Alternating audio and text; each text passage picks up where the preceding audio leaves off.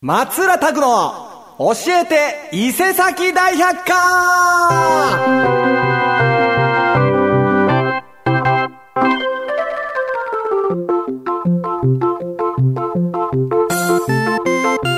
はい、どうも松浦拓でございます。黄色い帽子の松浦拓ちゃんがですね、えー今年最後の、えー放送ね、させていただきたいと思います。よろしくお願いします。もう12月の31日ということですね。いよいよ2023年も今年で、えー終わりということですね。どんな年だったでしょうか。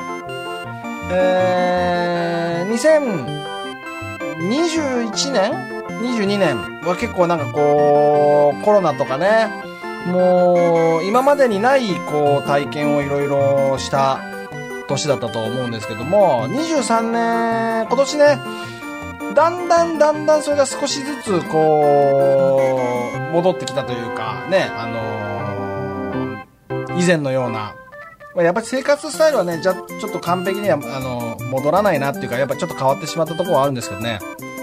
ちょっとよく、ね、まあ、例えば音楽だったらライブができるようになったとかね、えーライブでコールレスポンスみたいなのができるようになったとか、いろいろちょっとずつね、えー変わってきたと思います。来年はね、もっと本当に、うーん、さらなる、楽しいというか、ね、えーどんどんどんどん人が前向きになれるような時代になってもらえればいいですね。まだまだやっぱり不景気だったりね、物価が高騰したりして、いろいろ大変ですけども、えー、この番組は毎週日曜日、伊勢崎 FM では午後3時から、ラジオ並みでは午後9時から放送させていただいております。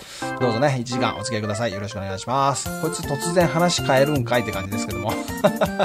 この番組に対するメールの宛先は、mail メールアットマーク FM769.com の方でね、よろしくお願いします。いやいやいやいやいやいやいやというわけですね。ねえもう2023年も終わりです。ねええー今日ね、日曜日ですけど、えっと、音の真似、えー毎年、あのーまあ、カウントダウン、まあ、テレビもつけま、テレビね、スクリーンで、あの紅白とかね、映しながら、で、まあ、地元の方とかね、歩いて来れる方などなど、あとは、誰か車でね、大光さんは多分もう、大晦日ほぼほぼ捕まらないと思うんで、あの、お酒飲まない、えー運転してくれる方が、同行してくれる方とかね、えー、音の間に来ていただければ、あのーまあ、何時ぐらいまでやるんかな、今日は。2時とか3時ぐらいまでかな。毎年そんな感じなんで、あの、来ていただければね、お酒も飲めますし、あのー年越しそばの、もうちょっと準備してね、えー無料で振る舞いたいなと思っておりますので、ぜひぜひ遊びに来ていただければと思います。じゃあね、えー、曲目いきますか。今日の1曲目。もう今年、もうこの曲自体はもうね、かなり、うん、3年前、4年前ぐらいの歌なんですけど、今年一番歌った歌じゃないですかね。聴いてください。私、松浦拓の歌で、ミクロマン。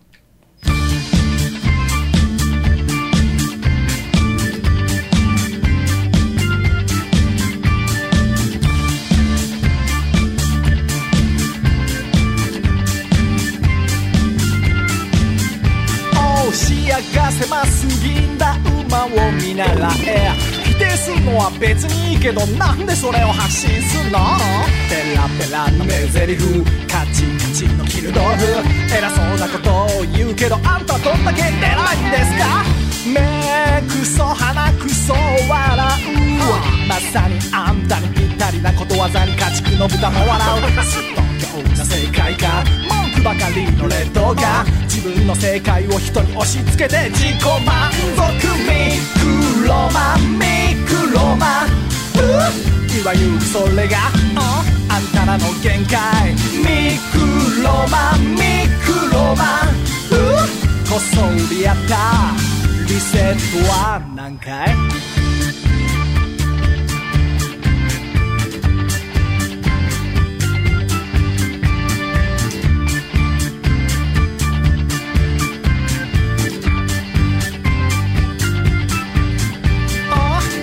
の責任は Do you know 覚悟あその主張は何のためマイセルフを満たすため高みにかけてるは感情ケツから火が出て炎上一体全体あんたの主張はコロコロコロ転がってんぞ大会を知らずってまさにあんたのことや。あいの中の蛙も笑う苦し紛れの言い訳。説得力ゼロでいいわけ過去を振り返ろう全ては自己満足。ミクロマンミクロマンいわゆるそれが。あんたらの限界。ミクロマンミクロマンこっそりやった。リセットは何回？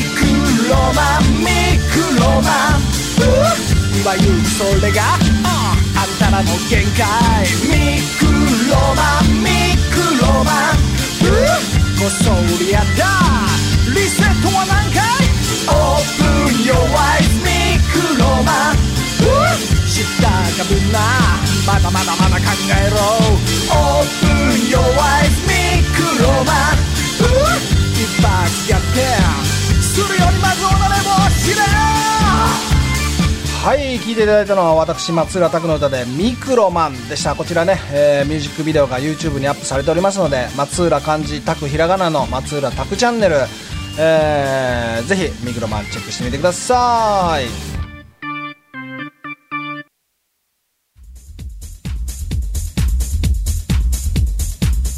わけでお聞きの番組は松浦拓の教えて伊勢崎大百科でございます。ねいよいよ本日もう12月31日ということで、えー2023年も終わりでございますけどもいかがお過ごしでしょうか。まあ師走なんでね、えーまあお掃除してる方もいらっしゃればね仕事納めしてる方もいらっしゃるしもうね早めに仕事納め終わってもう飲んでる方もいるかもしれませんがね、えー車の運転、最後までね、えー気をつけて、やっぱ師走みんなバタバタしてるんでね、えー安全運転で行きましょうね。はい、よろしくお願いします。で、ですね、今日はね、こちら今年最後のグランキングでございますけども、何を食べても美味しいと思う都道府県ランキングということで、まあね、風土やね、あの、あい抜きた歴史、その土地土地の歴史ね、が、だから独自の食文化っていうのが日本のね、都道府県にはこう、ありますね。でも自分の好みに合う料理が多いって感じる都道府県も人によって異なると思うんですけどね。今年はね、僕もいろいろ行きましたね。本当に結構、アグレッシブに今年は、うん、やっぱ食、地方、地方というかいろんなところの食を楽しみたいとか、ね、あのー地方独特の小料理屋のお酒が飲みたいとか、もういろいろ行きましたね。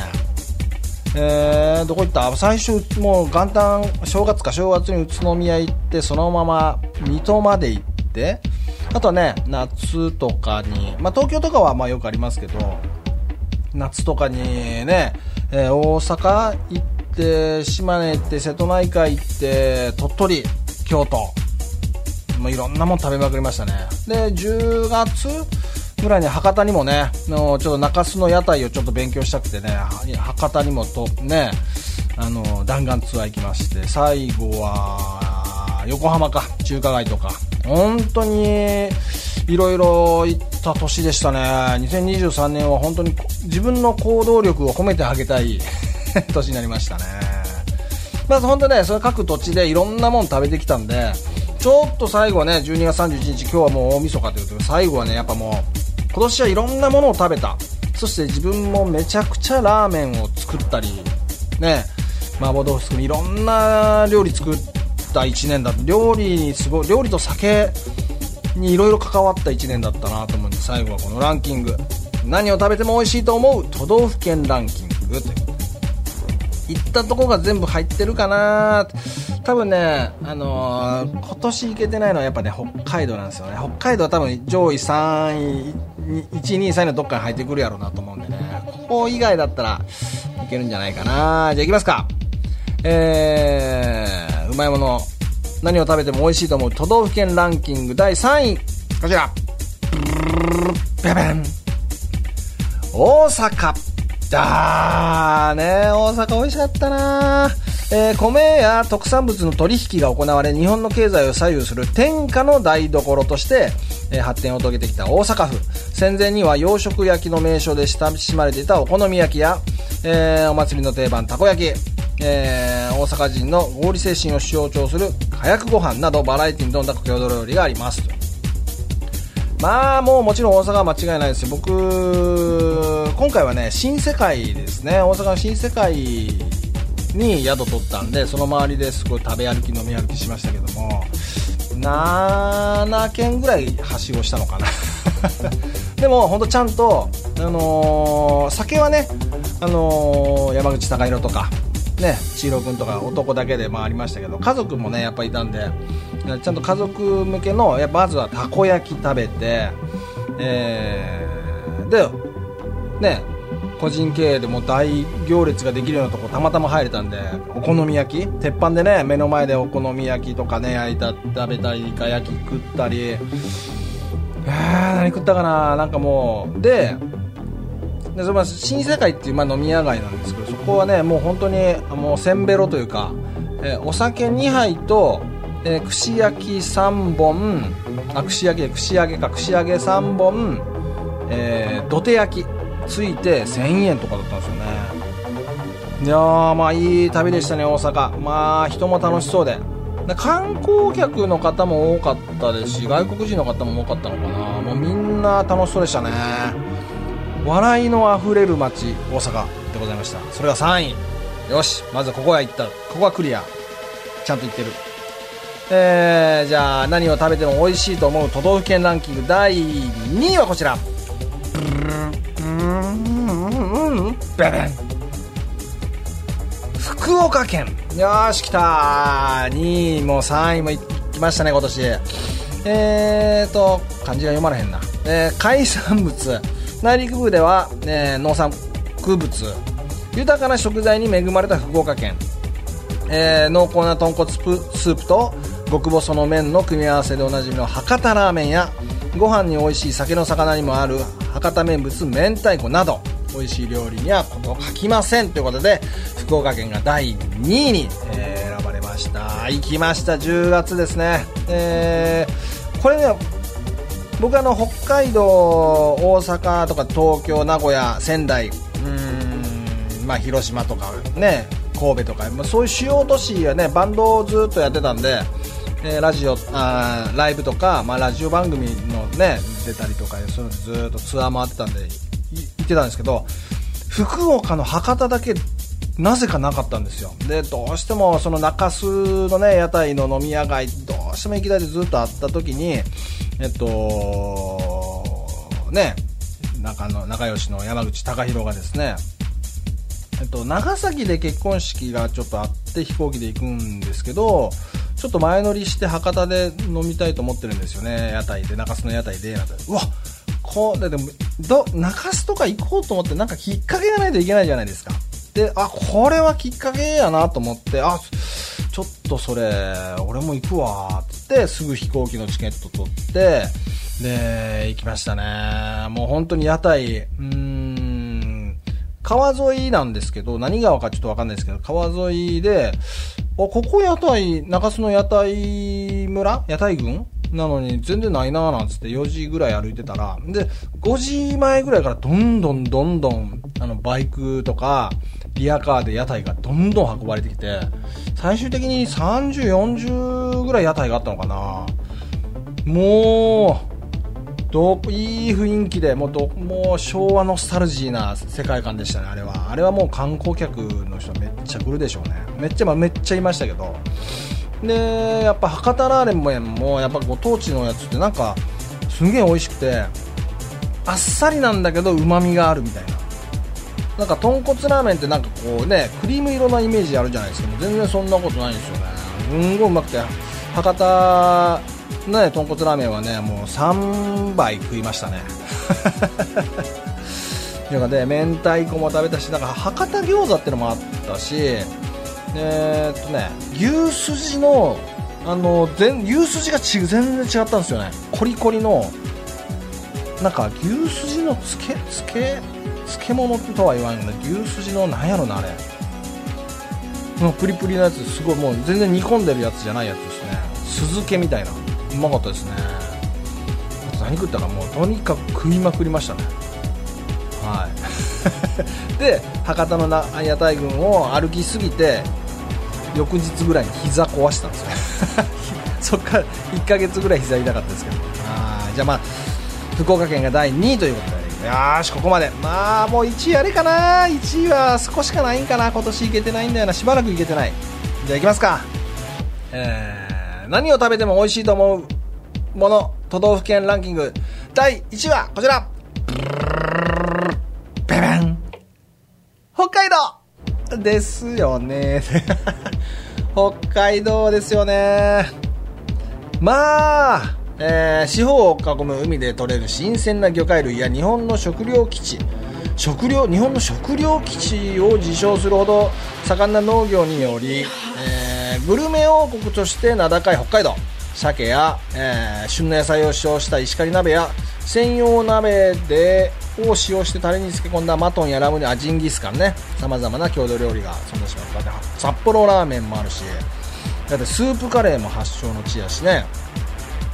あのー、バンド時代ねメジャーでバンドやってる時は、えっと、北海道の、えっと、ラジオ局に番組持っててでよく北海道に行ってたんですよ。もちろんライブもね、えっと、北海道でライブとかよく行ってましたけどだから月23回ぐらい北海道行ってたんですよ。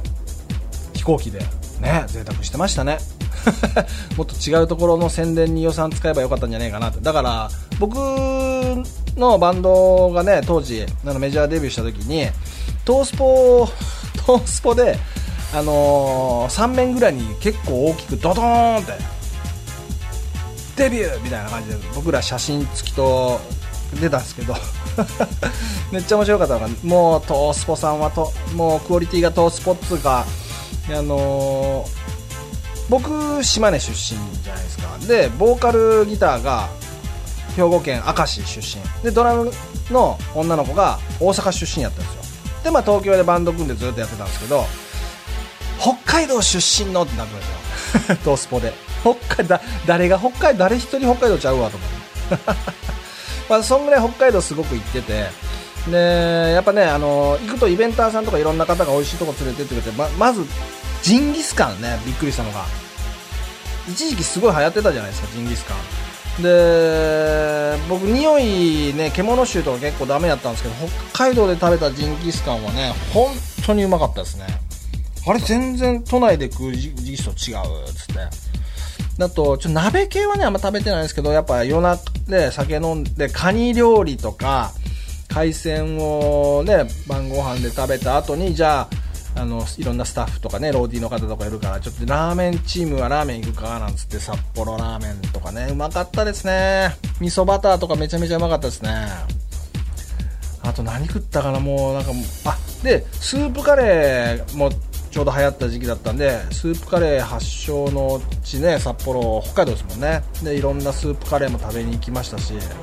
で大体そういう時誰かがねスタッフの方とかが美味しいとここう調べてくれてるんででなんか適当に入るとじゃなくてちゃんとね人気店に行って回ってたねうまかったですね。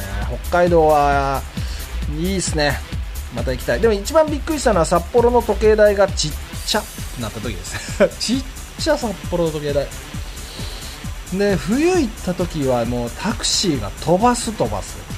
怖ーって。はい。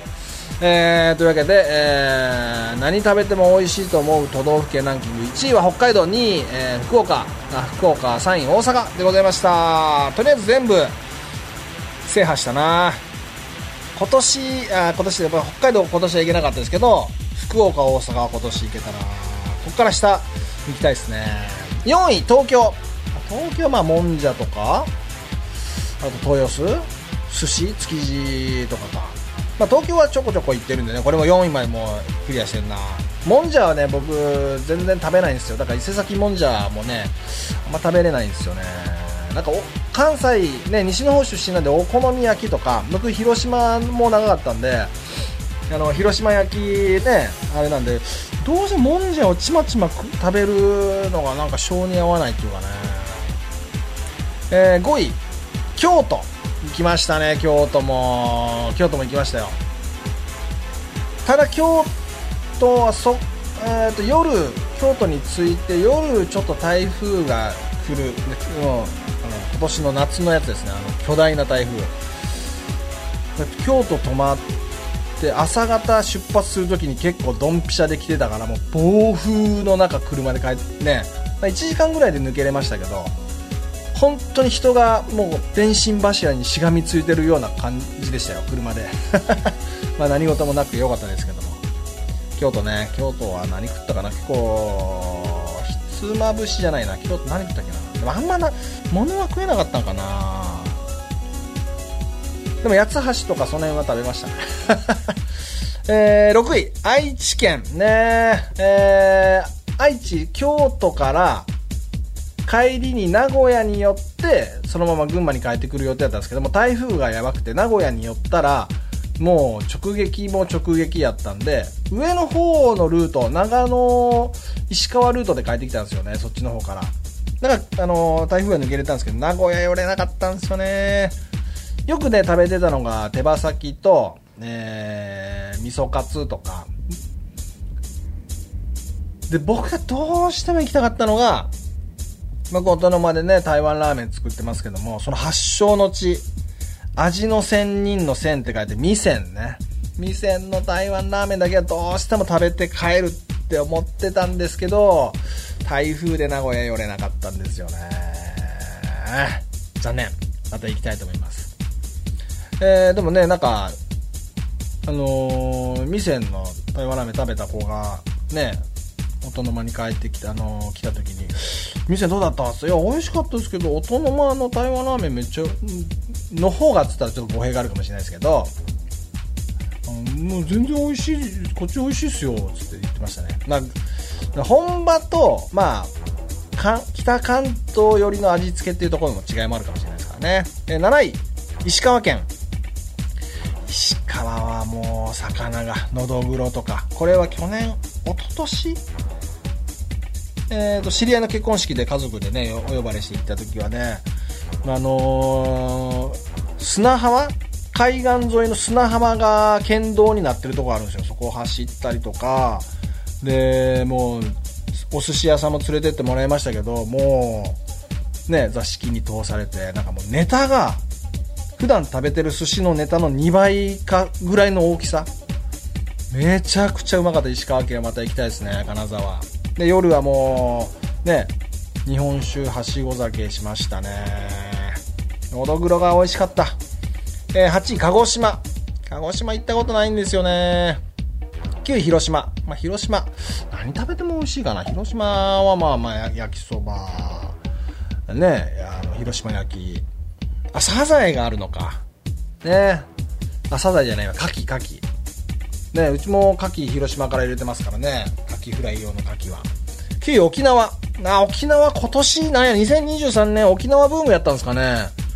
まあいろいろ解禁されてきたからかもしれないですけど、沖縄に行く友人、知人が多すぎて、あの、海ぶどうのお土産もらったりとかもしましたけども、沖縄みんな行ってたなね、悔しすぎてあの、緑町の方にあのラーメン酒場ね、またげす行ってソーキそば食べました。めっちゃうまかったです。初めて行きましたけどね、またげすさん。よかったですね。遅い時間だったけど。で、そこで塩ラーメンがもうすっげえうまくて、ちゃんと塩ラーメン作ろうと思いましたね。で、に、もう、もうずらっといきますね。新潟。米ですもんね。新潟もよく、ね、群馬県民はね、よく新潟行きますもんね。福井、長野。福井何がある？長野。静岡、千葉、神奈川、えー、群馬県は31位ですね。群馬県といったら下仁田ネギ、焼きまんじゅう、飯っちゅうめんと釜僕桃源の釜飯好きっすね。あとお切り込み煮ぼうとあのー、ね食べさせてもらった時ああ美味しいと思いましたね。あばあ水沢うどん僕大好きですわ。水沢うどんはマジでうまいっすね。よく伊香保行ったら必ず帰り水沢うどん寄って帰りますもんね。何々屋ってとこに忘れたけど名前。ええー、美味しい食べ物っていいですよ。なんか美味しい食べ物食べてる時って人ってすごい幸せになると思ってて。僕アンパンマンもそうですけどやっぱねお腹いっぱい食べれるとか美味しいもの食べれるっていうのがみんなが笑顔で子供から大人までみんなが笑顔で美味しいもの食べれるっていうのが平和な世界やと思うんですよね。うん。ここがすごく大事なとこかなと思ってるんですけども。だからアンパンマンってすごいね食を大事にするじゃないですか。だからいいなと思うんですけどね。えーと島僕の故郷の島根県はどこにも入ってないですね、まあ、本当に下の方なんですよ。はい以上になります。じゃあ次の曲いきますじゃあ次の曲はね、えー、今年一番一番の今年もう1、2を争うぐらい一緒に飲んだ山口貴弘でございます。ね。で、まあ、今日はね、もう1曲目のミクロマンもそうですけど、いっぱい聴いた曲、今年いっぱい曲聴いた僕が聴いた曲を流していきたいと思うんですけど山口貴弘のね「日だまりの魔法」です。音の間でもよく歌ってくれますし音の間で山口貴弘が飲んでる時にやっぱお客さんとかね常連さんとかやっぱ「わ高弘君いるな高弘君のあの歌聴きたい」っつっていつもねあのリクエストされるのがこの「日だまりの魔法」っていう曲なんですけどこれね音源自体はあのー、10年前ぐらいの音源なんですけど今ね高弘君がレコーディングしておりまして1月14日音の間でレコ発10年ぶりぐらいのレコーディあのー、CD をリリースするんですけどもね。1月14日、えー、レコ発ライブありますんでね。で CD も、えー、あのー、その後も音の間で CD 買えるようになってますんでね。僕のアルバムもそうですけど山内隆弘のアルバムを音の間で買え,、あのー、買えますのでぜひぜひ CD だけでもいいんで買いに来ていただければと思います。じゃあいきますか。山口今年のね。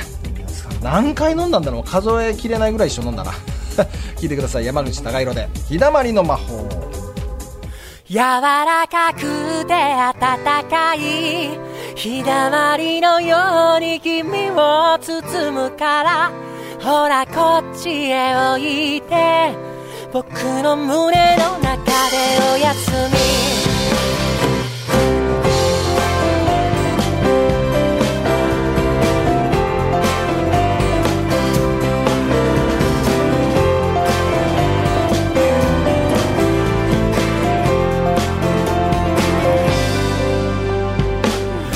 僕の前では強がらなくていい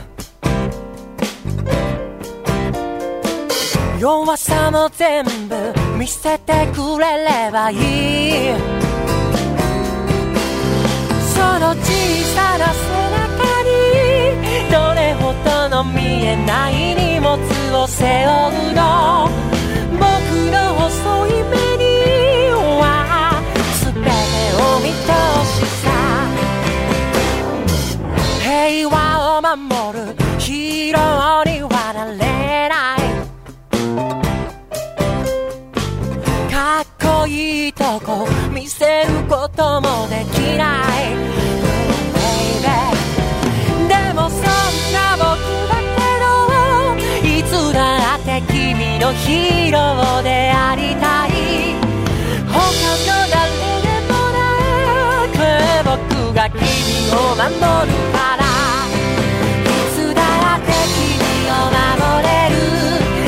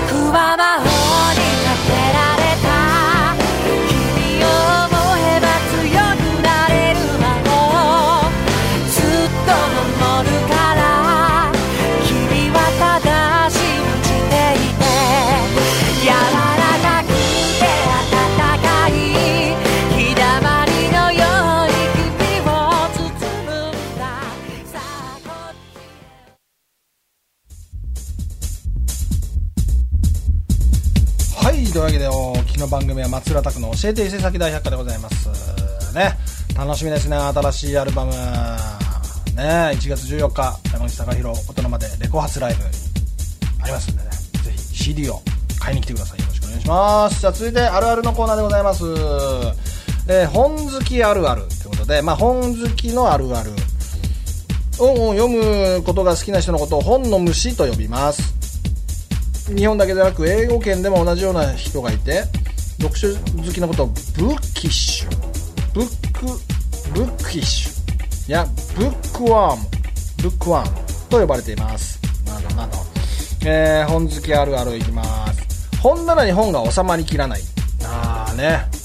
うちの奥さんがすごい本好きで。で本好きだし漫画好きだし、えー音楽やってるから本と漫画と CD がもうやばいです。めちゃくちゃでかい棚買いましたけど入りきらなくてもう本段ボールでも倉庫に溢れてますもんね。だからやっぱそのなんかそういう考えるとやっぱこう電子書籍ねはいいんかな。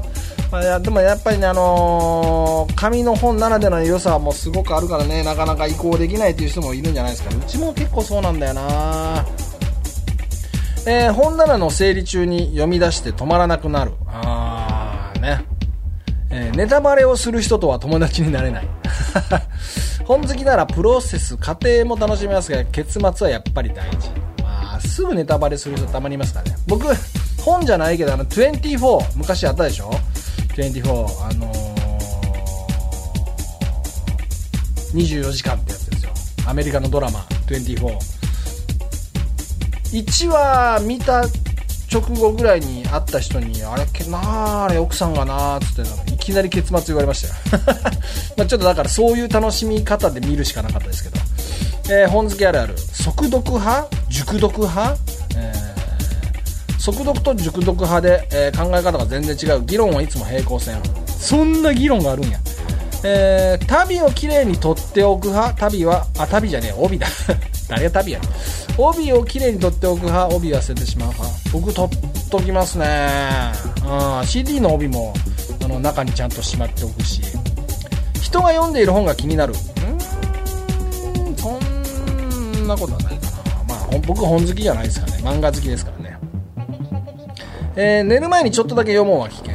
あ止まらなくなるからか。僕寝る前に必ず漫画読むんですけど大体ねもう 2, 2ページ3ページで寝落ちガクンってするんでね。でも今「ワンピースの面白いとこ読んでたらもう本当に止まらなくて寝不足が続いておりますけども。でカバンに1冊以上の本入れてる。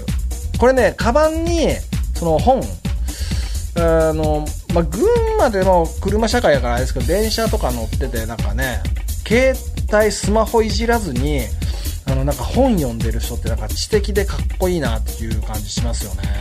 しかもなんか小説みたいな、うん、エッセイとかとはまた違うんですよね。文庫ぐらいの大きさで片手でパッと持ってなんかささって読んでる感じがいいですよね。えー、本屋についつい長居してしまう。まあ本好きにとって本屋はパラダイスだからね。僕は本屋ってダメなんですよ。いや好きっていうかほんまはいいんですけど僕あの本のあの印刷の匂いがものすごいお腹痛くなるんですよ。匂いで。昔からなんですけど。だから結構周りにそういう人ちょこちょこいますね。インクの匂いなのか印刷の時のインクかオイルかなんかちょっとわかんないですけどあの匂いを嗅ぐとほんまに腹痛くなるんで。便秘の時に行ってみたんですよ。はい。無事ねクリアできましたけど。えお風呂で本を読むのが至福の時間。ああいますねたまに。ね。今スマホの人が多いかなお風呂で、えー本好きあるある。金欠の時は図書館へ。ねこの間あのー縄文僕もよくかかるかけさせてもらう。縄文カルタの歌とか伊勢崎カルタの歌とか見物茶吉の歌とか CD が全部あるんでねあの寄贈させてもらったんですよ。で伊勢崎図書館ね、え今あの工事中？改装中？ですけども。久しぶりに本屋っていいなと思いましたね、えーこの本しおりついてたんだ。よくわかるはい以上です。ちょっと時間がないんでパパ行きます。えー、じゃあ続いての曲はですね今年もう本当に山口貴弘かこの人かっていう感じで一緒に飲んだり遊んだりしましたね。歌種でございます。えー11月26日にはね。セカンドアルバム「時に乗って」をリリースしましてですね、えーそこ僕もマスタリングで関わらせてもらいましたけどもすごくいいレコ発ライブで。で東京ツアーもね一緒に行って東京でもいい歌歌ってくれましたね。歌種でございます。でまあ冬なんでね、えーちょっと冬っぽい曲がいいかなというところで聴いていただきましょう。続いての曲は歌種で「コート」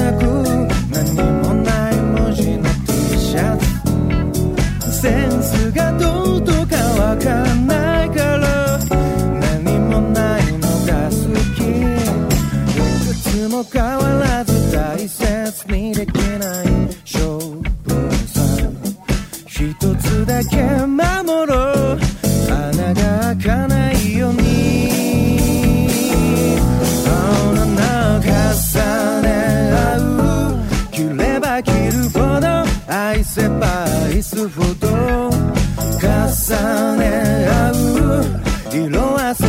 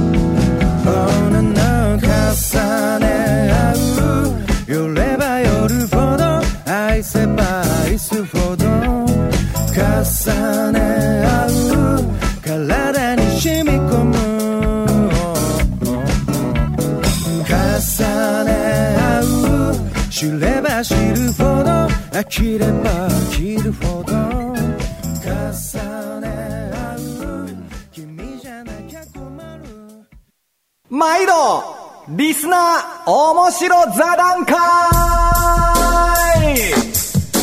はい、お聞きの番組は松浦拓の教えて伊勢崎大百科でございます。12月31日大晦日ということでございますけどもね、年内最後、皆さんいかがお過ごしでしょうか。ね、最後までね、えー、怪我なく、無事にお家に帰ってね、ー素敵な年越しをしていただければと思います。はいというわけですね。先週と同じ募集テーマですね。ちょっとあの クリスマス過ぎちゃったんですけどちょっと募集テーマ2週で大体やってるんでちょっとサンタクロースネタなんですけどすいません。えー、目が覚めたら目の前にサンタクロースがいた。なんて言われたってのを考えて送っていただきます。先週のね先週が12月24日ということでえー、ドンピシャだったんですけど結構好きだったのがねありましたね。はい。いきます。えー、ラジオネームクリーニングマンさんありがとうございます。目が覚めたら目の前にサンタクロースがなんて言われた？あ洗濯物畳んどいたよ。優しい。やさやサンタクロースですね。えー、ラジオネームもぞし太郎さんありがとうございます。目が覚めたら目の前にサンタクロースがなんて言われた？朝ごはん鮭でいい あのー、北欧鮭なんかカナダとかの北欧もいるんですけどマス？鮭の塩焼きサンタクロースが焼いてくれたらなんかそれ特別なうまさありそうですね。いやもう朝ごはんまでまだまだあるやんえー、ラジオネーム赤木のからかぜさんありがとうございます。目が覚めたら目の前にサンタクロースがなんて言われた？ちょっと無呼吸みたいだから気をつけなよ。そこ気使ってくれるんやって無呼吸ね。ねあの CPAP っていうのをつけなきゃいけなくなってきますけどね。あでもあれつけると結構本当にあの質の睡眠の質が向上するみたいでねいいみたいですけどね CPAP が。いろんなねピンキリでありますから。ねうちの母ちゃんはもうがっつり CPAP なんでもう結構な機械をつけて寝てますね。うん。気持ちええわよく寝れてって言ってますけど。も まさかのサンタクロースが無呼吸を気にしてくれるんですよねラジオネーム、えー、酒尾さんありがとうございます。目が覚めたら目の前にサンタクロースがなんて言われた？あこ今年のプレゼントは私です。いらん。いらんいらんわ。次、えー、ラジオネームあいまいみーさんありがとうございます。目が覚めたら目の前にサンタクロースがなんて言われた？まだお腹出して寝て。ちゃんと布団かけなさい。どこのか母ちゃんか。母ちゃんかいですね。もうサンタクロースもやばサンタクロースって気づかれるってなった時にもうこう母ちゃんの感じで寝かしつけたんですね。まだまだお腹出して。もう えー、最後ラジオネームクロちゃんありがとうございます。目の前、えー、目が覚めたら目の前にサンタクロースがなんて言われた？ドッキリ大成功ってね。いやあのー、ドッキリっていいっすよね。この間12月の9日ね東京ツアーでもちょっとドッキリかましましたけどやっぱいいっすよね。あのドッキリでこうかけられた側の徐々にあの気分が高騰していく感じがねすごいいいんですよね。はい、えー、以上になります。来年もね、えー、来年になりますね次はね、えー、募集テーマ変わります。2024年スタート。新年早々ドッキリにかけられた。どんなドッキリ？2024年スタート。新年早々ドッキリにかけられた。どんなドッキリって考えておいてください。宛先は mail メールアットマーク FM769.com もしくは私松浦拓松浦漢字タクひらまあ基本的に全部松浦拓でね、えー、SNS いろいろ TwitterX インスタ Facebook いろいろやっておりますので DM 送ってください。じゃあもうちょっと早いですね。あ1曲省いたんですよね。1曲省かんでもよかったか。じゃあ1曲今年最後のアルバムね。タクータ25、えー、11月の26日リリースしましたけども、えー、じゃその曲をね、えー、で、そこからミュージックビデオ、ね、花鳥風月ミュージックビデオ。YouTube でね、松浦漢字拓、ひらがなの松浦拓チャンネルでミュージックビデオ出した花鳥風月ちょっと聞いてもらいます。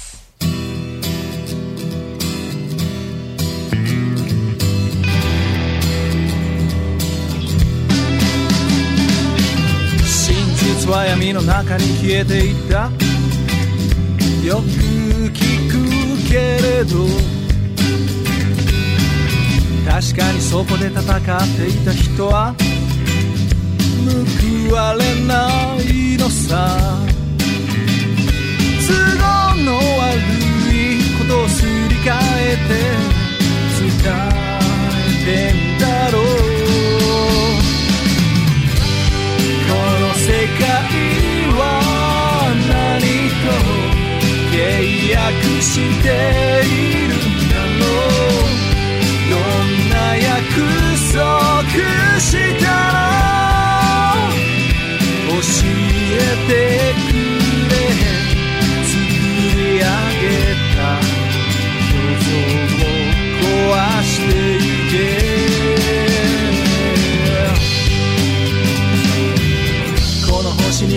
全ての生き物は振り回されて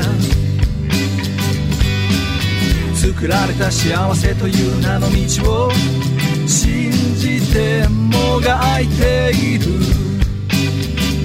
知らなくたっていいや真実なんてとは言えないだろう。の世界は何と契約しているんだろうどんな約束したの教えてくれ。積み重ねた歴史を紐解いてゆけ。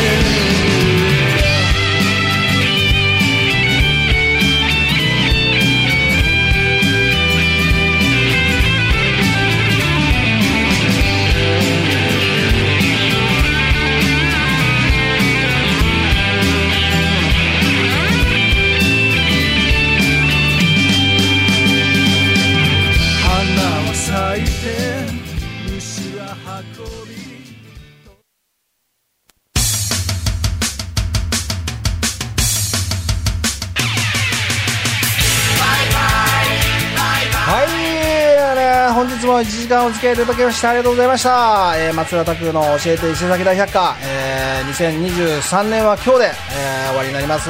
来年もね、頑張って元気に発信して、あの、喋って発信していきたいと思いますので、来年もよろしくお願いします。ね、車運転してる方ね、えー師走で、しかもね、大晦日ということで、えー道も混んでたり、あのね、あのースピード出しすぎちゃうかな思わずってとこもあると思いますけども安全運転でね最後までお家に帰ってくださいよろしくお願いしますえー、そしてリスナー面白座談会はね、えー新しいテーマ2024年スタート新年早々ドッキリにかけられたどんなドッキリって考えて送ってください。宛先は mail メールアットマーク FM769.com まで。よろしくお願いします。えー、いやー本当に2023年も駆け抜けましたね。本当にいろんなことが、ね、ありましたけどもね。本当に楽しい1年になりました。それもね皆さんのおかげだったと思います。で今年はねえっ、ーとラジオがね Spotify とかポッドキャストで聞けるようになったんでね。あのー本当に全国津々浦々いろんな方から、あのーメッセージとコメントいただけてね僕はすごく嬉しく思っております、えー来年も元気に頑張っていきますので、えー来年も松田拓の教えて伊勢崎大百科よろしくお願いします。ご付き合いよろしくお願いします。ということで最後は2曲連続かけます。えーお正月にかけたかったけどお正月ちょっと1日早い大晦日ですけどもね。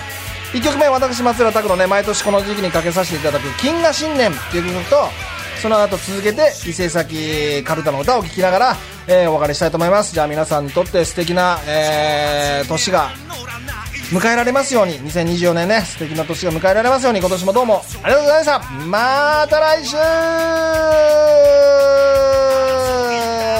りがとうございました。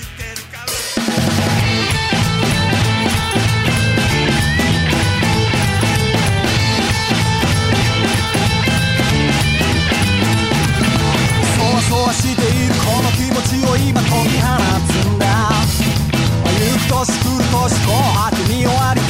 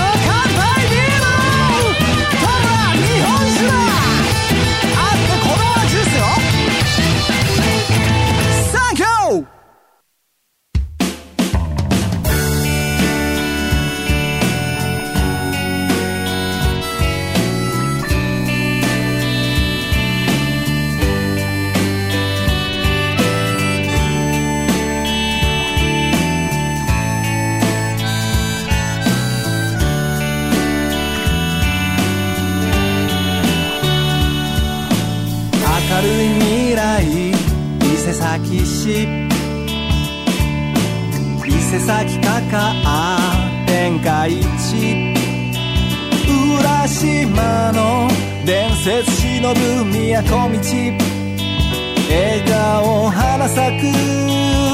ミスひまわり。女森の勝負は見事に満株。元旦にみんなで応援。ニューイヤー駅伝。危機管理。優れた指揮官。福島泰造。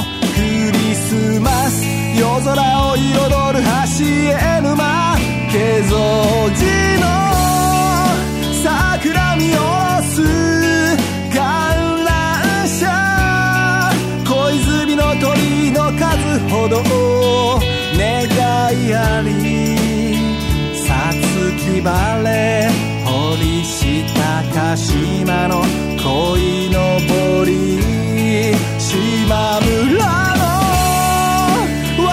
の私で向かう世界遺産素晴らしいおしゃれに光のページェント伊勢崎東海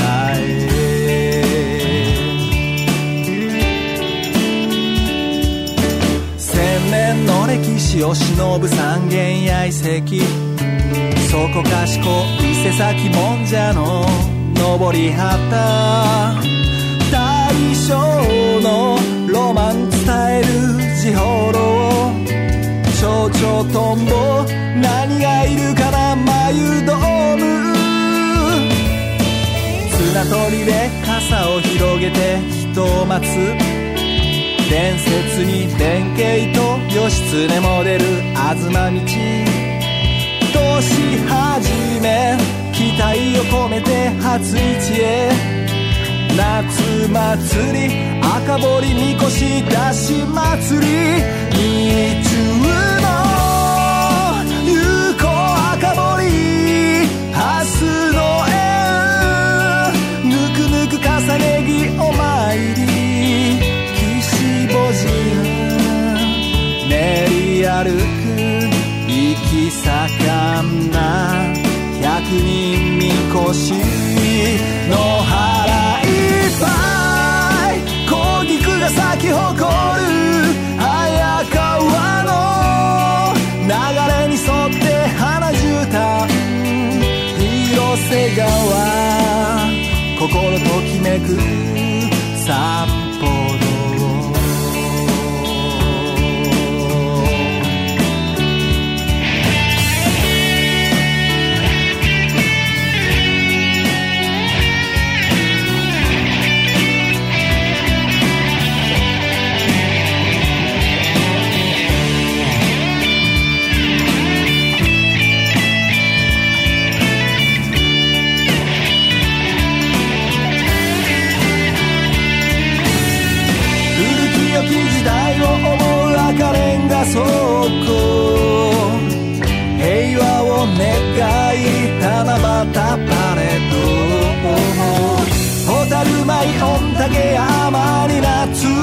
を呼ぶ摩訶不思議水の流れが逆さっぽり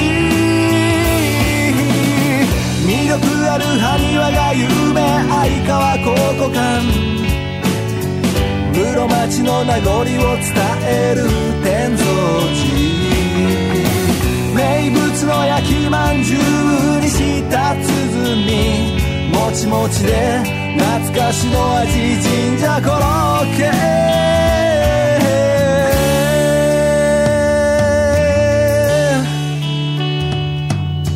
野球の殿堂鈴木聡太郎。勇壮な雨乞い獅子舞竜頭舞。夜空を彩る伊勢崎花火。ランランダンラン。今夜は家族でお切り込み。凛々しく